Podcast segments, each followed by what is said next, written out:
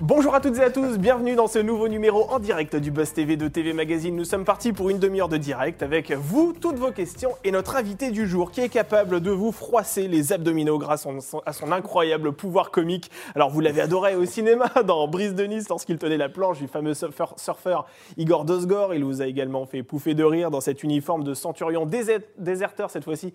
C'était dans Camelot et s'il vient nous voir ce matin sur ce plateau, c'est parce qu'il s'apprête à reprendre le rôle d'un père pas forcément hilarant, mais ô combien touchant dans une fiction que l'on pourrait qualifier d'utilité publique. Bonjour Bruno Salomon. Bonjour Damien, comment ça va? Oh bah, Ça va pas mal. Hein. Ravi de vous recevoir euh, sur ce plateau. Alors, Quelle présentation bah, Écoutez, on essaye de vous mettre on à l'aise. On à l'aise, hein. ah, on, est bien tout de suite. Vous allez voir, les questions sont beaucoup moins sympas.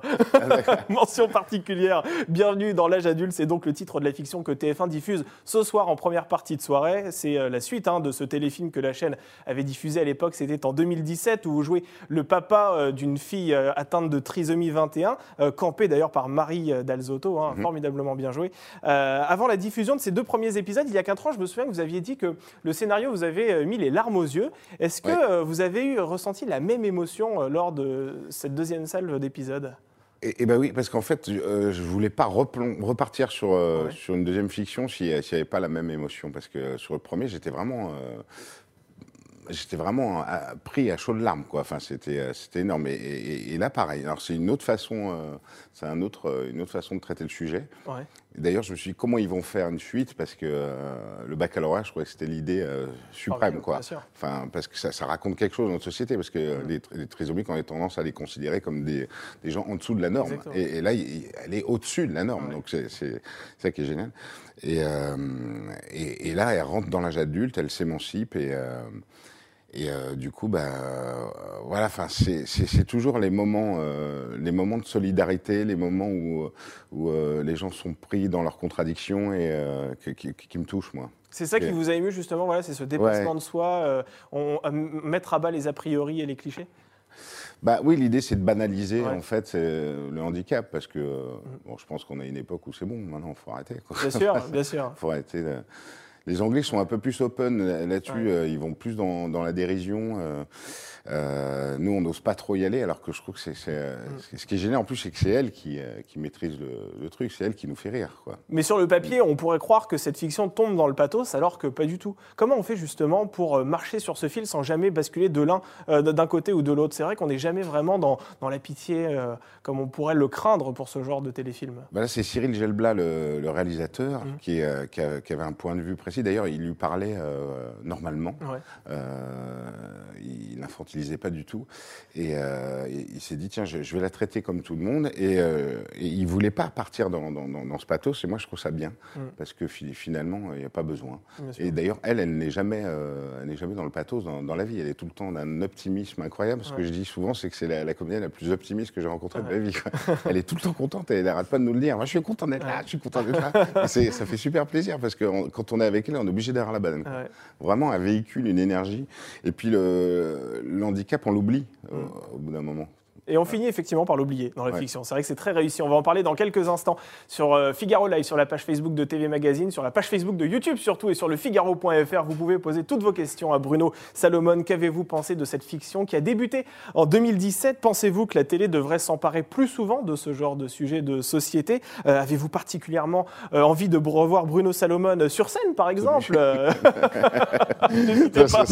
Vous pouvez lui poser toutes vos questions. Je suis sur scène. Hein. Vous êtes sur scène. Sur scène en septembre, là, eh ben oui, on espère, hein, on croise les doigts. Normalement, Avec le, show du futur. Avec le show du futur. c'est une émission de télévision dans le futur. on va voir comment votre futur vous l'envisagez. On en parle juste après les news médias avec Sarah Lecoeuvre. Salut Sarah. Salut Damien, bonjour Bruno. Bon alors on commence avec les audiences d'hier. Euh, quelle chaîne est arrivée en tête? Il y avait Radin avec Danny Boone. Ben ouais, et ben c'est Radin avec Danny Boone sur TF1 qui est leader de la soirée. 4 700 000 fans euh, sur TF1 rassemblés, ce qui représente 20,4% de part d'audience. Donc un très joli score loin devant la concurrence. France 3 est deuxième avec le téléfilm britannique L'affaire Florence Nightingale. 2 900 000 téléspectateurs et 12,5% du public. Et c'est France 2 qui ferme le podium avec une rediffusion de Django Unchained, euh, le long métrage signé Quentin Tarantino, 2 millions et demi de cinéphiles et 13,3% de part d'audience. Et du côté du reste des chaînes, eh bien, il faut noter le joli score de Canal+, euh, qui proposait un match de Ligue 1 Rennes-PSG. Eh bien, 1 200 000 spectateurs étaient devant soit 5,3% de part d'audience. Alors récemment, une fiction a complètement dynamité le paysage audiovisuel. C'était HPI, importé par Audrey Fleurot. Euh, la semaine dernière, la fiction a dépassé les 10 millions euh, de téléspectateurs. C'est un score considérable qu'on n'a pas vu depuis une quinzaine d'années euh, sur, sur cette chaîne. Quand vous entendez ce chiffre 10 millions, quels sont les sentiments qui envahissent le, comédien que vous êtes? Bah, Du coup, ça fait plaisir que c'est possible. Oui, c'est ça, exactement. Possible, donc non, c'est chouette. Et puis Audrey Fleurot, c'est une bonne actrice. Euh, l'idée, moi j'ai bien aimé l'idée. J'ai pas vu en entier, je crois. Après, bon, après, on, a un autre regard quand on est dans le métier, mais c'est, euh, mais euh, je trouve que c'est, il y, a une vraie idée. Puis pour une fois, c'est une création originale, quoi. Donc ça fait plaisir parce qu'on a marre de repomper un peu ce que font les Anglais ou les Américains. Vous pensez qu'il y a un bel avenir pour la fiction française bah, Là, on le voit en plus, c'est étonnant, c'est que ce que vous montrez, c'est que la fiction française, en fait, finalement, ça marche. Quoi. Donc les gens ont besoin de voir de la fiction française. Donc si on, on upgradait un peu notre qualité, si on avait plus de, moyens plus techniques, si on laissait les gens un peu plus euh, mm. de liberté dans, dans, la folie euh, artistique et la créativité, ça, ça, serait pas mal. Ça ferait du bien, je pense. Allez, on va poursuivre ces infos médias. On va passer cette fois-ci euh, du monde de la fiction à celui euh, de l'information, puisqu'il y avait les 100 ans de la radio, c'était sur le service public. Et l'image du week-end, c'est cette vive tension entre Pascal Clark et, Pascal Pro. Oui, samedi soir, sur France 2, Laurent Ruquier célébrait les 100 ans de la radio avec 30 invités, euh, de Jean-Jacques Bourdin à Marc-Olivier Fogiel, en passant par Léa Salamé, Julien Courbet ou Julie de Repin. Et justement, quand il a été question de Repin, eh bien, il y avait comme de l'électricité dans l'air entre Pascal Pro et Pascal Clark regardez. Euh, vous disiez tout à l'heure, euh, Europe 1, c'est rien aujourd'hui, c'est pas vrai Faut pas dire ça. Non, mais ils étaient numéro 1, ils sont numéro 9. Oui, mais ça, qu'est-ce que ça change C'est pas, pas si grave. Je pense qu'Europe 1, il faut la soutenir aujourd'hui, il ne faut pas l'enfoncer. Vous savez qu'il y a, peut-être euh, un péril qui rôde. Ce ne serait pas une bonne nouvelle que Bolloré rachète Europe 1, permettez-moi de le dire. Donc je pense que c'est le moment où il faut soutenir Europe 1 et pas s'en moquer. Ce ne pas forcément une mauvaise non plus. ça y est, voilà. Ah, je sens qu'on va rentrer dans un débat compliqué. Si vous me alors voilà, il faut rappeler que depuis plusieurs mois, euh, Europe 1 est en grande difficulté, les audiences sont en chute libre et euh, des suppressions de postes ont été annoncées mi-avril, une quarantaine de postes plus exactement. Alors mise en vente par son propriétaire, le groupe Lagardère, la radio est dans le viseur de Vincent Bolloré, une option qui ne passe donc pas pour euh, Pascal Clark. Voilà, et Pascal Pro étant sur CNews, chaîne du groupe Bolloré, c'est pour ça qu'il l'a pris ainsi. Hein. Voilà. Alors on va préciser d'ailleurs qu'après cette émission, ce qui est assez drôle entre guillemets, c'est qu'il y a eu un cas positif au Covid-19 et que du ah. coup tout tous les animateurs ont été placés à l'isolement, ce qui fait que Yves Calvi ce matin a été remplacé. Euh, Léa, Salamé, Mathieu, Béliard, Europe 1, pareil. Sont depuis chez eux. Voilà, ils sont chez eux. Mm. Vous, vous écoutez la radio, ça vous arrive de, temps en temps En voiture. En, voiture, voiture J'écoute FIP, moi j'aime bien. Euh, France Inter Paris, c'est ça euh, Ouais, j'aime bien quand y a, parce qu'il n'y a pas de pub. Moi je déteste la pub, vraiment, c'est un, rejet. en radio, il y en a beaucoup. Hein, Et FIP, c'est la seule radio où il n'y a pas de pub. Vous avez une voix de radio, vous d'ailleurs, vous n'aimeriez pas en faire Radio. I, love radio. Vous pourriez en faire de la radio ben, J'ai fait un peu de radio, oui, j'ai fait, euh, fait, des bandes annonces, j'ai fait, euh, fait, des voix de doublage, de dessins animés. Et vous en gardez un bon souvenir? Oui, j'adore. j'adore. Et si demain on vous propose, par exemple, Europe 1 euh, vous, vous approche et vous dit tiens, Bruno, ça te dirait d'animer une émission autour des comédiens, par exemple Est-ce que vous pourriez accepter J'ai pas envie d'être animateur. On me l'a proposé plusieurs fois et à chaque fois, je. vous avez proposé d'animer quoi? Dites-moi, ça m'intéresse. Ça m'intéresse. non, mais on va proposer plein d'émissions, mais je j'ai pas envie parce que c'est, euh, je trouve que, enfin, je passe, il y, a pas la, j'ai pas la, même satisfaction que en comédien. Vous avez fait on, est sans filet, on est sans filet en fait euh, quand on anime. Et, euh, et moi, j'aime bien bosser un peu ce que je vais dire tout, en amont. Quoi. Ah oui, vous avez besoin de préparer beaucoup. Euh. J'aime bien, je trouve, se réfléchir un petit peu. J'aime bien écrire aussi, donc prendre mon temps. Euh, c'est-à-dire que quand on est lâché, comme ça, on peut dire une connerie. Vous avez fait la voix off de Burger Quiz, je crois. Hein, et j'ai fait la voix off de Burger Quiz, oui. vous avez quand même un petit pied dans l'animation, euh, malgré tout. Hein. Oh, bah, là, ça reste de, oui, ça reste de l'acting. Oui, mais de toute façon, ça, ça se rejoint un petit peu. Mais, mais tant que c'est cadré, j'aime bien. Quand c'est un peu Du n'importe quoi, j'aime pas. c'est vrai qu'il y en a beaucoup dans l'animation. Allez, on termine, Sarah, avec Louane, euh, la chanteuse et actrice aussi, hein, euh, qui s'apprête à devenir l'héroïne d'une fiction pour TF1. Oui, selon nos confrères du Parisien, la chanteuse tiendra le rôle titre de Vision, une fiction en six épisodes qui va bientôt se tourner euh, le 17 mai prochain. Voilà, le tournage commencera en Alpes de Haute-Provence. C'est une vraie première pour Louane, dont le dernier rôle au cinéma remonte à 2018 dans Les Affamés. On se souvient surtout de l'ancienne candidate de The Voice dans la famille Bélier. C'était un rôle pour lequel elle avait décroché le César du meilleur espoir féminin. Eh bien, dans Vision, l'intrigue repose sur la disparition d'une petite fille lors d'une fête d'anniversaire. Son cousin Diego va avoir d'étranges visions et en fera part au capitaine de gendarmerie chargé de l'enquête et à sa compagne Sarah, jouée par Louane. Tout à l'heure, on parlait des, bonnes audiences télé, euh, des fictions. On imagine que celle-là marchera, on l'espère en tout cas. Euh, on, se rend compte aussi qu'il y a une vraie montée en puissance au-delà de la télévision des plateformes de SVOD type Netflix, Amazon Prime. Mhm. Est-ce que vous, vous avez des opportunités aussi sur cet immense terrain de jeu que représentent ces plateformes? Euh, ça, arrive, mais c'est compliqué d'accéder à ces plateformes. J'ai l'impression que c'est un réseau particulier. C'est un peu une mafia aussi. Hein. Ah ouais, c'est vrai? Pour quelle raison C'est comme, les gens qui font du doublage. C'est un réseau. Enfin, c'est très dur. Il faut que vous ayez le pied dedans pour y rester, quoi, en gros. Je sais je sais pas comment ça fonctionne en fait. Euh, j'avoue je me pose même pas la question. Moi, on me propose des choses, je le fais, mais euh, mais c'est assez compartimenté. J'ai un pote en fait qui, euh, qui écrit des scénarios et qui arrive à se faire financer l'écriture, mais qui n'arrive jamais à aller au bout. c'est très bizarre. Alors, je ne sais pas combien ils ont de thunes parce qu'ils lâchent des trucs à droite à gauche. Même s'il paraît qu'ils ne sont pas très payeurs hein, pour, les, pour les comédiens. Ouais, on a reçu quelques-uns ici qui vous disaient que ce n'était pas non plus une source d'argent incroyable. Mais il faut que ce soit aussi, que ça marche à l'international, sinon c'est pas rentable pour eux. Donc, donc il faut trouver des sujets un petit peu, un, petit peu plus euh, dingues. Mm. C'est pour ça que je dis lâchons-nous. Il faut qu'on laisse la créativité aller un peu plus loin. Ouais, on a tendance, en, France, en tout cas sur les fictions françaises, on a tendance à dire non, ça les gens vont pas comprendre, non, ça les gens, ceci. Et donc du coup, quand tu écris, tu te dis, bon, ok, alors ça non, ça non, et, et tu sais plus. Tu te dis, euh, donc tu t'auto-censures. Alors que quand on voit les, les, séries anglaises, notamment sur Netflix, qui sont dingues. Incroyable. Mais vraiment. Euh, Même s'il y a des séries françaises qui ont très bien marché d'ailleurs. Enfin, des fictions en tout cas, comme Bronx par exemple, avec Olivier Marchal, qui a bien marché, je oui, Oui, moi, moi, je parle pas de marché, je parle de, de folie artistique. Ah, C'est-à-dire quand on voit des trucs comme Black Mirror qui font de l'anticipation et qui vont tellement loin que euh, même en tant que spectateur, fait mais non, ils ont osé ça, mais jamais on pourrait le faire. Alors que ça commence presque à être vieux.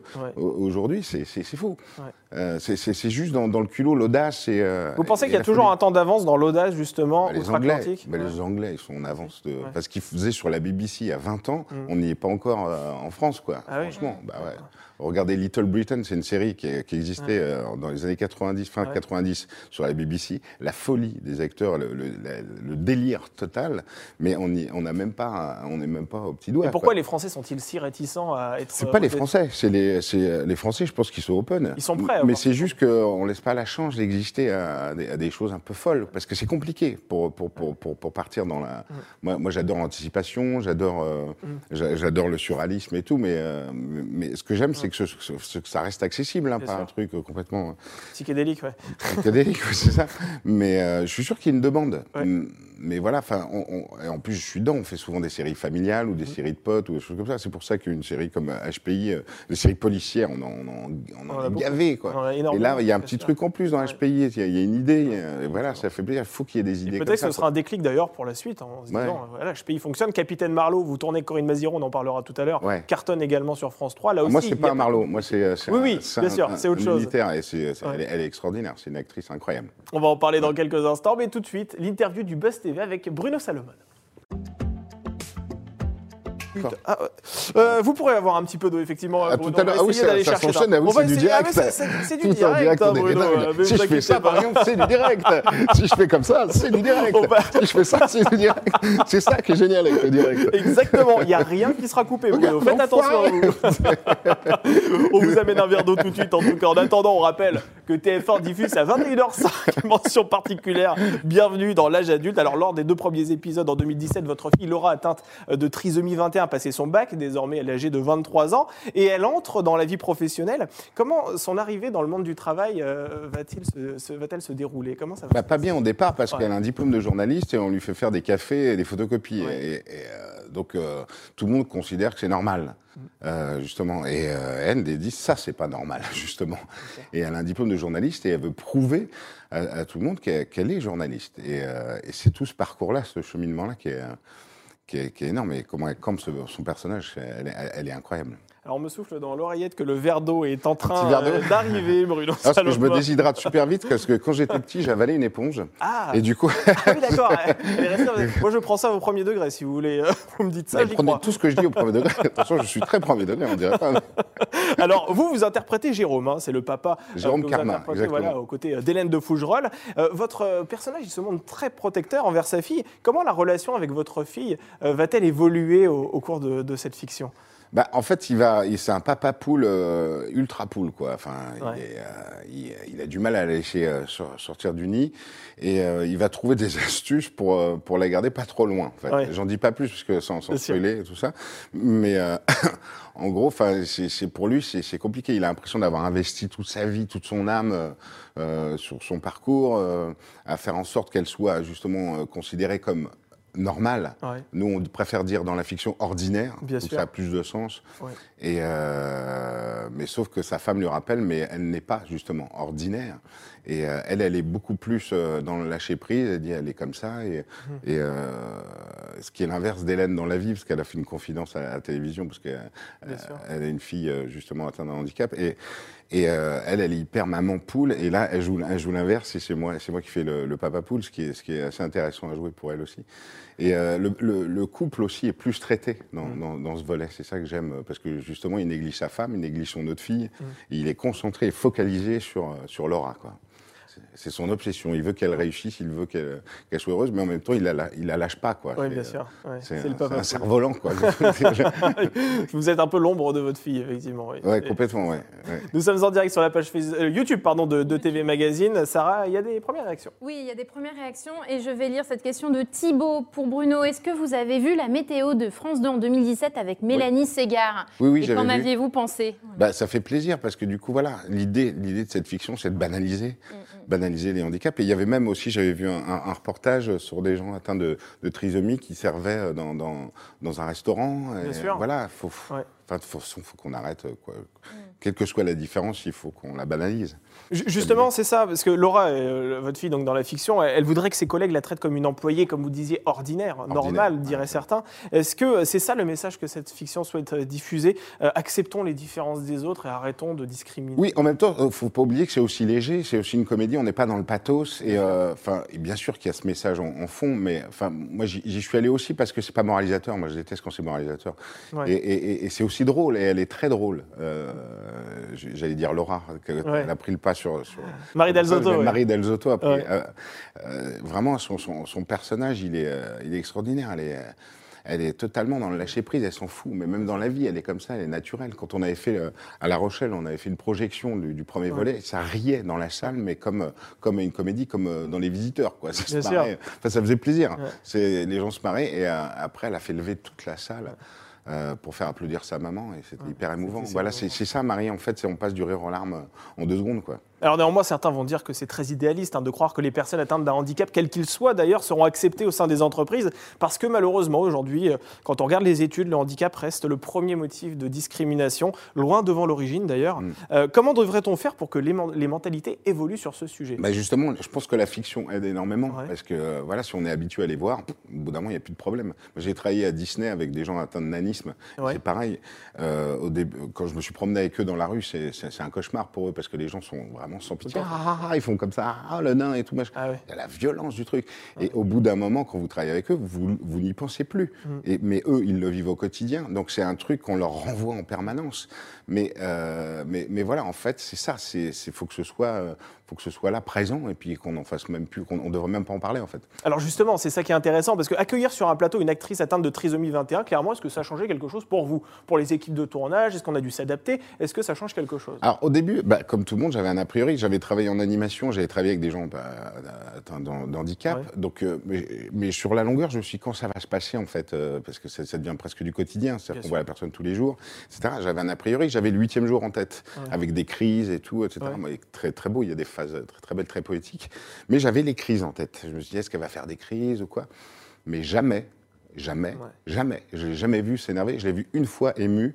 Elle, elle était un peu, euh, un peu tristounette et tout. Je dis qu'est-ce qui va pas? Elle fait euh, euh, j'ai peur de décevoir mes fans. Elle, elle- Ah ouais. elle nous dit ça. Je dis mais c'est touchant. Je lui dis mais t'as combien de fans? Elle me dit bah 6 millions. Euh, Ouais. 6 millions mais, euh, L'audience du premier, du premier téléfilm. ah, il est fort, il va vite. Parce que moi, j'ai- pensé réseaux sociaux. Je dis, elle a 6 millions de fans sur les réseaux sociaux. Je dis, c'est énorme. Elle fait, non, non, les 6 millions qu'on regardait mention C'est particulière. Enfin, et je trouvais ça tellement mignon, tellement touchant. Et, et voilà, ça, c'est c'est Marie, mais c'est toujours en positif. Il n'y a jamais rien de négatif. Ouais, 6,4 millions même, pour être très précis. Ah, il est fort. Avec- en Ah, bah écoutez, il est vous très, savez, très fort. Le mec en chiffres, Ah, il est balèze. Incollable, Il hein, est vous balèze. pouvez me demander des choses, je suis là. Ça rentre du côté des internautes. Oui, alors là, j'ai plein de questions sur le chat, sur Camelot, évidemment. Ah, La sortie, la date de sortie, est-ce que vous allez tenir un rôle? Dites-nous tout, on Mais veut non, tout mais je suis hyper déçu. mais qu'est-ce qui se Alex- passe Comment ça, vous serez C'est pas Alexandre Astier, il faut l'engueuler. Mais carrément, Je ne sais pas ce qu'il a fait, je ne sais même pas de quoi. Non, rien. vous n'êtes pas dedans, Caius Même fait- Camillus c'est Même fait un mec qui passe dans le fond et qui dit rien. Même J'aurais voulu faire ça. rien. Rien. Mais- Non, mais je crois que c'est. Je sais pas comment ça se passe, mais c'est pas à l'époque euh, où il y avait Caius Camillus, mon, mon personnage, en fait. D'accord. Qui était. euh, Ah, ouais, c'était Ah. des potes de, de Chambray et tout. Donc, euh, non mais c'est scandaleux, on aurait dû quand même vous accueillir dans le casting, Bruno, et pardon. moi, je dis qu'il faut faire un film sur Caius Mais Camillus. évidemment, évidemment.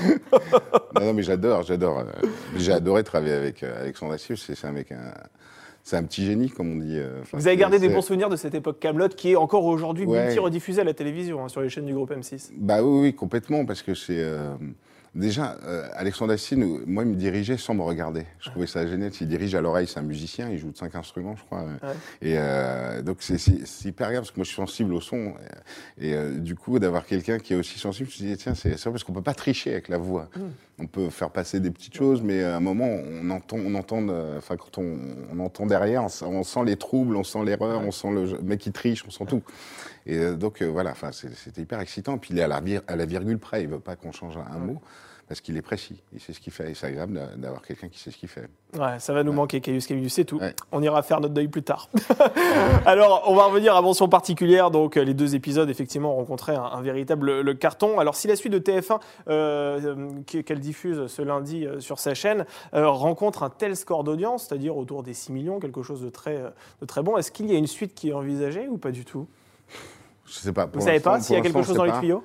Oui, euh, je pense qu'ils ont envie de faire une suite. Maintenant, c'est vrai que si ça se plante, c'est toujours les chiffres qui, euh, Bien sûr. qu'il faut faire les choses ou pas. Donc, je, moi, personnellement, je m'en fous des chiffres. Je me- moi, je suis content du film. Je me dis, euh, je préfère qu'il y ait 3 millions de gens qui l'aient vu et qui soient hyper heureux. Là, je vais me faire tuer par la production. Mais qu'ils soient hyper heureux plutôt que 6 Ouais. millions qui soient déçus. Bien sûr. Vous voyez ce que je veux dire. Mais euh, bon, s'il y en a 6 millions d'heureux, voire 10 millions, bah, encore mieux. On est assez confiant. Une fiction comme ça, ça marche souvent sur TF1. Bon, on sait jamais. thèmes toute de façon, euh, l'i- L'idée, c'est de faire un bon film et de passer un bon moment et de changer les idées, quoi. Et vraiment, c'est c'est réussi là-dessus. Allez, Sarah, une question? Oui, de Jean-Laurent. Bonjour Bruno, Ah, quel humoriste t'a inspiré quand tu étais jeune? Ah, qui t'a inspiré, c'est ça? Quel humoriste vous inspirait Oui. Bah, je vais vous dire un truc, c'est que tous, ils m'ont inspiré parce que j'étais fan d'humoristes quand j'étais petit. Je collectionnais tous les. À l'époque, c'était les vinyles. Le mec qui fait l'ancien combattant. C'était pas les cartes Panini, non C'était pas ça non, non, moi je collectionnais les comics. Ah oui, ok. ouais, j'ai- j'ai- j'ai acheté les. euh, J'allais à Crocodis, rue des Ouais. écoles, où ils vendaient des, des vinyles, et puis euh, acheté tous les vinyles de tous les comics. Mais évidemment, bon, les classiques m'ont inspiré, euh, que ce soit Coluche, euh, Dupontel, Eli Kaku, des proches. euh, Enfin, je me faisais, je me nourrissais de tout le monde, quoi. Et euh, puis euh, bah, Louis de Funès, euh, enfin tous. Je- en fait, je me suis fait mon petit mélange de tout ça.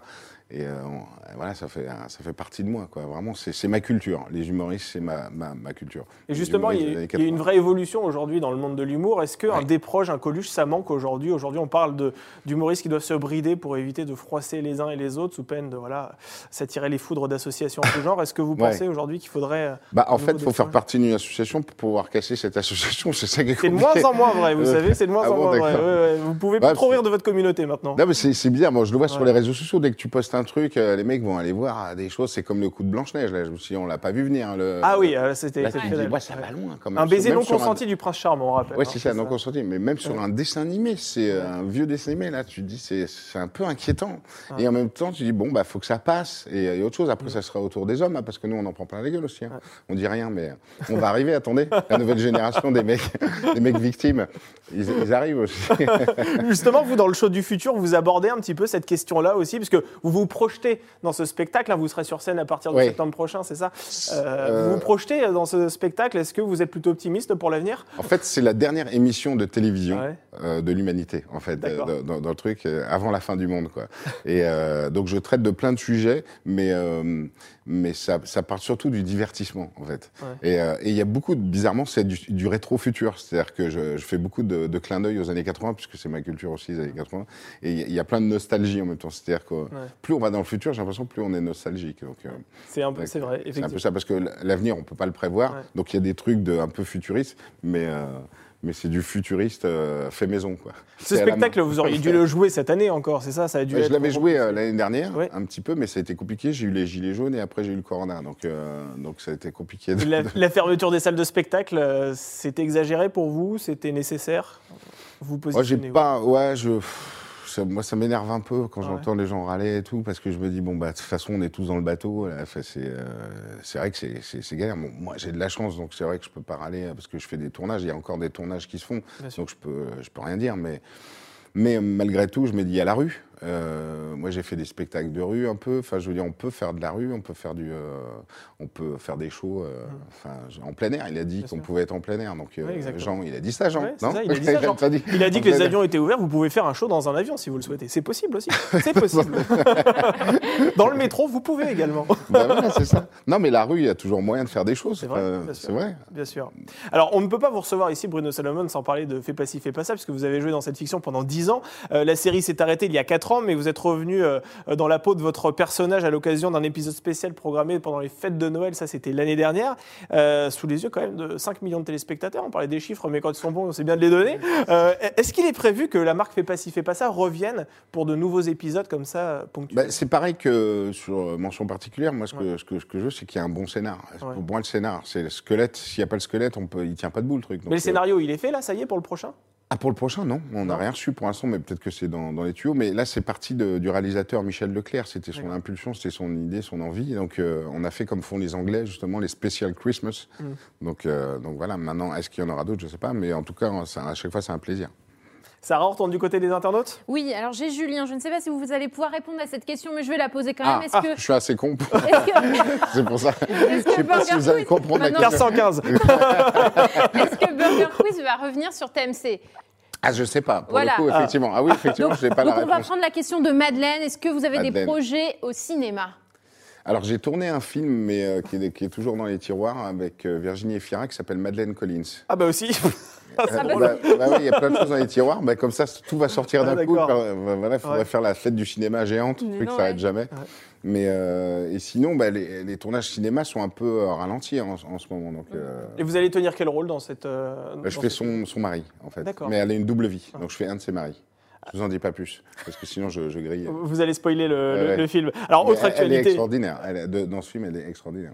Eh, Autre, autre Et dans les autres aussi, d'ailleurs. Ah oui. Alors, une autre femme extraordinaire dont vous parliez tout à l'heure, c'est Corinne Baziro, avec laquelle vous Ah. tournez actuellement à Metz. Moi, j'ai pris une claque avec Corinne Maziro. Ah oui, que- pourquoi?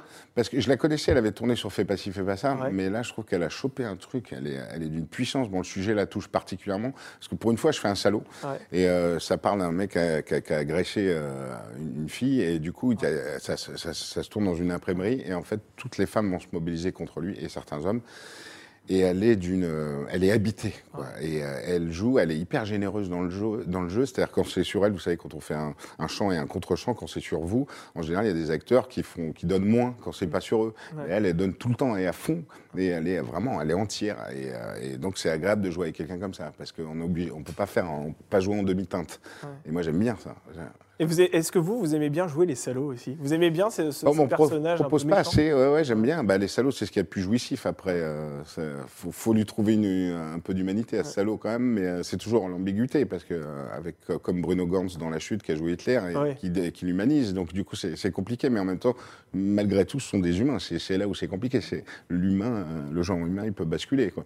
Et euh, mais c'est intéressant parce qu'on peut aller, on peut aller plus loin. euh, on peut on peut camper des choses qu'on ne pas euh, dans les personnages euh, gentils et bienveillants, des bisounours. mais on n'est pas tous des bisounours. La réalité est cruelle parfois, vous savez. Alors justement, une réalité cruelle, euh, Bruno, c'est notre dernière rubrique qui s'appelle le sucré salé. Vous n'allez pas être déçu, vous allez voir. Oula. Alors, sucré-salé, on vous propose deux choses, deux choix. Il faut que vous n'en choisissiez qu'un.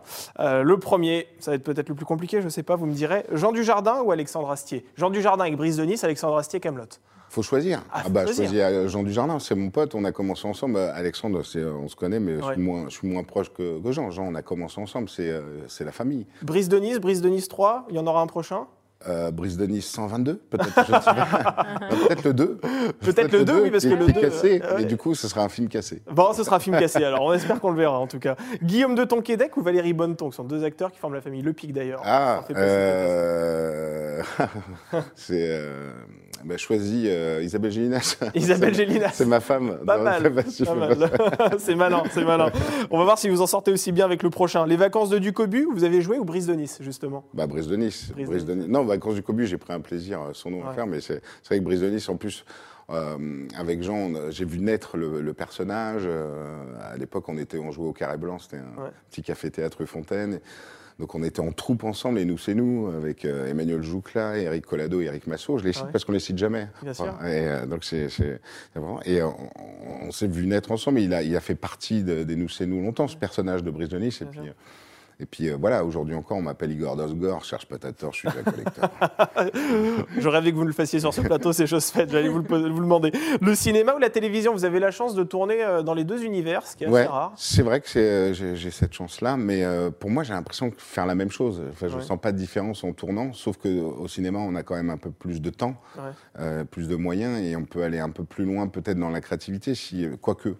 Euh, là, je tourne avec Christian François, qui a écrit donc Boomerang, et il est libre total. Enfin, Cyril Gelblas, sur mention particulière, m'a dit si j'avais fait au cinéma, j'aurais fait quasiment la même chose.